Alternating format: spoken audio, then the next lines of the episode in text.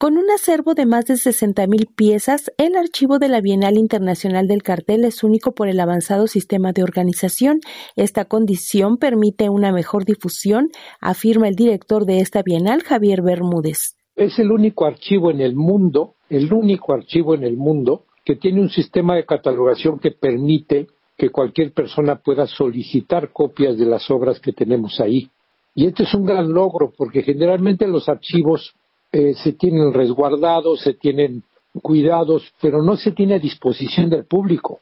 Si usted va, por ejemplo, al Archivo Gráfico de la Nación, es prácticamente imposible encontrar una obra que le interese porque, bueno, es muy, muy atrasado su sistema de catalogación iconográfica y el de nosotros es un sistema muy avanzado que permite las búsquedas por temáticas, por autores, por países,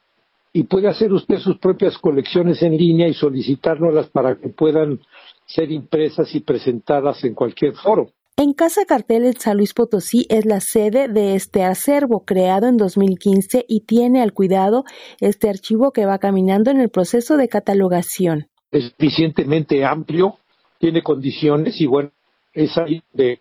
hemos podido organizar ya el, el archivo, las colecciones se están catalogando pero ahorita lo que, lo que más nos surge es encontrar nuevos recursos, porque bueno, la universidad, el Estado de, San Luis, el Estado no ha dado subsidio de la universidad,